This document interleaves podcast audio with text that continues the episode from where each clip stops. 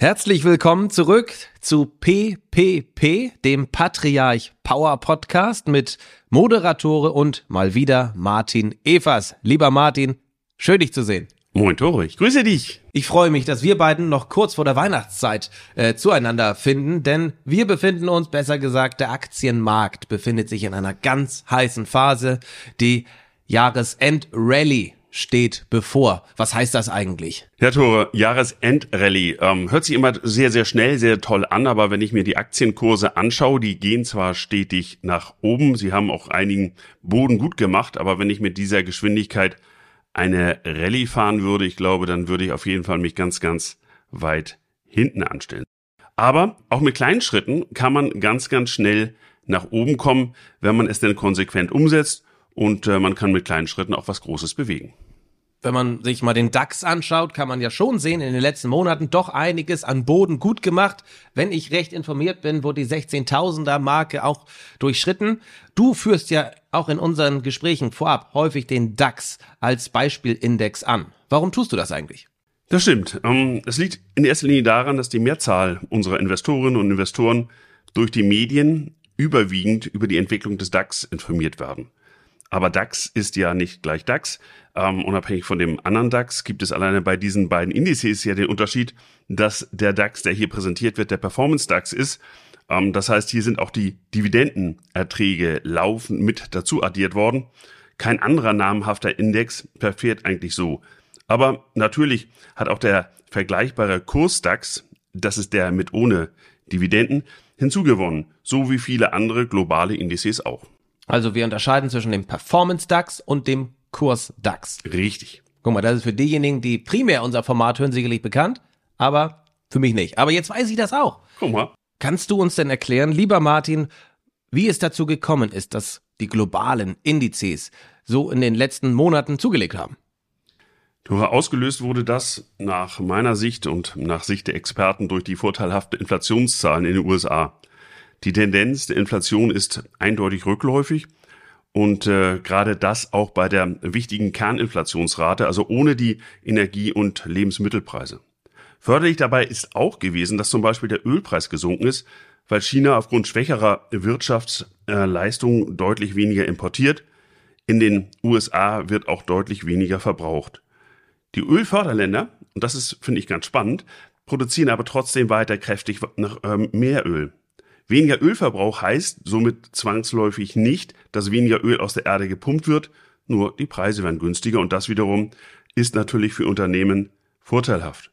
Auch die Arbeitsmarktdaten zeigen, dass die Wirtschaft sich langsam abkühlt. Also ein Überfordern, ein Riesenboom der Wirtschaft nach oben wird hier etwas gedämpft. Somit haben wir ein gutes Zeichen dahingehend, dass die Zinsen nicht weiter steigen werden.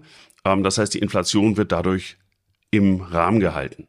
All das passt sehr gut ins Bild, was auch im Endeffekt das Ziel ist der Federal Reserve, dass hier im Endeffekt wir keine sehr, sehr große Inflation sehen. Somit haben wir die Aussicht auf nicht weiter steigende Zinsen. Ähm, deswegen auch unsere Empfehlung aus der letzten Folge von PPP, sich mal das Thema Rentenfonds anzuschauen. Hier hatten wir ja vorgestellt den Mediolanum Global High Yield. In der Zwischenzeit haben das aber auch viele andere Mitbewerber erkannt und machen gleichwegs Werbung für Rentenfonds. In dem Zusammenhang macht ein geflügeltes Wort die Runde. Tina wird abgelöst von Barbara. So, ich hoffe, das liegt nicht wieder nur an mir, dass ich jetzt nicht weiß, wovon du sprichst, Martin. Tina und Barbara. Sind das Abkürzungen oder äh, was haben die beiden Damen jetzt auf einmal hier zu suchen? Das sind tatsächlich Abkürzungen. Man mag es nicht glauben, aber in dieser Branche ist man zum einen äh, so leicht, subtil, humorlastig, zum anderen findet man Abkürzungen sensationell passend. Tina zum Beispiel stand für There is no alternative und gemeint ist damals die Zeit der Null- und Niedrigzinsen. Es gab einfach keine wirkliche Alternative zu Aktien. Man ging eher ein zinsloses Risiko ein und das hat sich ja im Jahresverlauf 2022 auch durchaus bewahrheitet. Gut, Tina macht Sinn. There is no alternative. T-I-N-A. Aber Barbara, das klingt jetzt, also, das ist ja eine ganz lange Abkürzung für was? Ja, dieser ähm, Name Barbara steht im Großen und Ganzen für Bonds are really back and really attractive. Das äh, trifft auch auf viele Barbaras mit Sicherheit zu. Es lohnt sich wieder, sich über festverzinsliche Papiere Gedanken zu machen.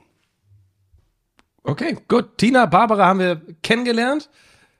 Aber mh, hm, was hat das jetzt mit Aktien äh, zu tun? Ist das immer noch ein positives Umfeld für Aktien? So sieht's auf jeden Fall der Markt. Die Angst, die Zinsen steigen weiter, hat sich ja lange Zeit über die Märkte gelegt wie ein Mantel und sie damit gelähmt. Jetzt, wo man diese Angst nicht mehr hat, fühlt man sich davon befreit, man möchte bei Aktien nichts verpassen. Höre die Aussage, die kennst du sicherlich auch, die Flut hebt alle Boote. Das passiert ja hier in Husum so zweimal am Tag ungefähr. Ich wollte gerade sagen, und ganz groß an der Ostseeküste letztens, aber jetzt wird's zynisch, das lassen wir, bitte. War auf jeden Fall bei den Aktienmärkten auch dieses Mal so. Das Investorengeld floh, floss in den breiten Markt und zwar relativ schnell. So gab es einige technische Signale pro Aktienmarkt. Unter anderem den von Martin Zweig entwickelten Breath Trust Indicator, bei dem die Anzahl der steigenden Aktien mit der Summe der Anzahl steigender und fallender Aktien ins Verhältnis gesetzt wird. Dieser Indikator war auf Sicht der letzten zwölf Monate nie negativ. Und das wiederum finde ich sehr beeindruckend. Es gibt damit berechtigte Hoffnung, dass es auch so bleibt. Es bleibt weiterhin spannend. Also ich hoffe ja mal, für diesen Breath Thrust Indicator gibt's demnächst auch mal eine Abkürzung, damit man sich nicht so schwer tut, äh, das auszusprechen. Aber auch das hast du gemeistert. Aber Martin, um zum Ende zu kommen, wir sind beim Power Podcast. Was äh, gab's sonst noch so Spannendes in den letzten Wochen? Es gab einiges Spannendes. Also was wir in den letzten Monaten so auch schon angesprochen, thematisiert hatten hier beim PPP. Wir sprachen über die immense Bedeutung von künstlicher Intelligenz und dass man diese Entwicklung auch vorweggreifen sollte. Es hat sich wunderbar auch dargestellt in den Quartalsergebnissen der wichtigsten Player in dem Segment. Also sagen wir Microsoft, äh, Amazon und Nvidia. Gerade Nvidia hat den Vogel abgeschossen. Die Prognose für das zweite Quartal war mal irgendwann sieben Milliarden Umsatz, sieben Milliarden US-Dollar Umsatz. Und äh, im dritten Quartal haben sie jetzt tatsächlich 18 Milliarden Umsatz erwirtschaftet. Also ein Riesensprung. Macht ihr das mal bewusst, ne? Von sieben Milliarden Erwartung sind es 18 Milliarden ein Quartal weiter geworden.